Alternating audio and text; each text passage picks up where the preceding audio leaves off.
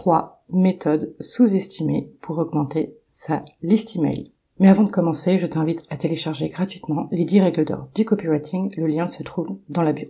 Alors qu'est-ce qu'on va voir dans cet épisode du jour? Ça va être assez simple, tu vas voir, on va voir déjà bah, pourquoi c'est important d'augmenter son nombre d'abonnés qualifiés. Et on va voir enfin ces trois méthodes sous-estimées pour augmenter sa liste email. Alors pourquoi augmenter sa liste d'abonnés qualifiés? Eh bien tout simplement, tu as probablement déjà entendu cette expression, l'argent est dans la liste. Money is in the list. Un abonné rapporte en moyenne 10 euros. Un abonné, c'est de l'argent quand tu dors. En plus, augmenter ta liste email, ça va te permettre de mettre en avant cette preuve sociale et de te dire j'ai 500 abonnés, j'ai 1000 abonnés, j'ai 2000 abonnés, j'ai 10 000 personnes abonnées à ma newsletter. Tu vas créer cette preuve sociale.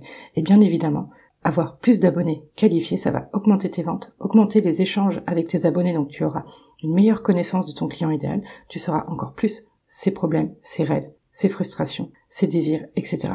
Donc c'est vraiment tout bénef. Vraiment aujourd'hui la newsletter c'est le, c'est l'outil sur lequel tu dois miser si tu veux que ton entreprise perdure sur le long terme, si tu veux effectuer des ventes, si tu veux augmenter ton chiffre d'affaires. Alors maintenant, les trois méthodes sous-estimées pour augmenter sa liste email. La première des choses que je voulais te partager, c'est de créer du contenu du format long. Parce que j'ai souvent cette objection, j'en ai marre de parler de ma newsletter chaque semaine sur en story, sur des posts Instagram, etc. Le contenu long, ça va te permettre d'attirer du trafic automatiquement. C'est un contenu qui va venir se référencer, que ce soit du contenu sur un podcast, sur un blog ou sur YouTube. Je te réfère à l'épisode qui parle de ces fameux contenus longs et de ces contenus.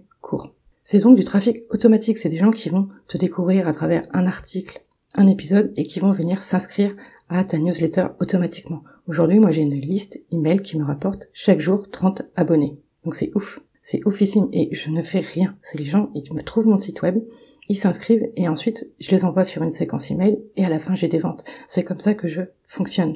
Donc tu n'as plus besoin d'en parler tous les jours. Donc ça veut dire qu'à chaque fois que tu vas créer un contenu long, un épisode de podcast, une, une vidéo YouTube, un article de blog, il va falloir que tu que ton appel à l'action soit vers cette newsletter. La deuxième méthode sous-estimée, c'est le lead magnet.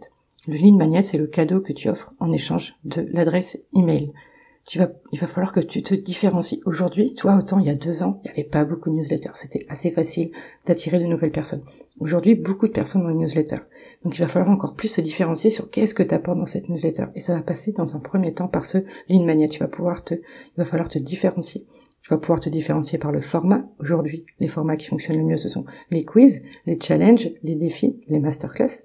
Ça va être un contenu qui répond vraiment à un besoin d'un client, mais vraiment. Donc voilà, le, le magnet doit vraiment te permettre de te différencier de tes collègues, de tes concurrents. Regarde ce qui se fait autour de toi et regarde surtout ce que tes abonnés veulent. Et enfin, la troisième chose qui est vraiment sous-estimée mais qui est hyper puissant, c'est le plan média. C'est quoi le plan média? C'est être invité chez quelqu'un d'autre à parler, à écrire un article euh, ou sur une interview par exemple pour une chaîne YouTube. C'est-à-dire qu'à ce moment-là, tu vas chez l'audience de quelqu'un pour profiter de tous ses abonnés à lui pour qu'ensuite une majorité de ces personnes viennent te suivre sur ta newsletter. Encore une fois, quand tu fais des articles invités, que tu interviens sur des podcasts ou sur une chaîne YouTube, le seul objectif que tu dois avoir en tête, c'est que les personnes viennent ensuite s'inscrire à ta newsletter.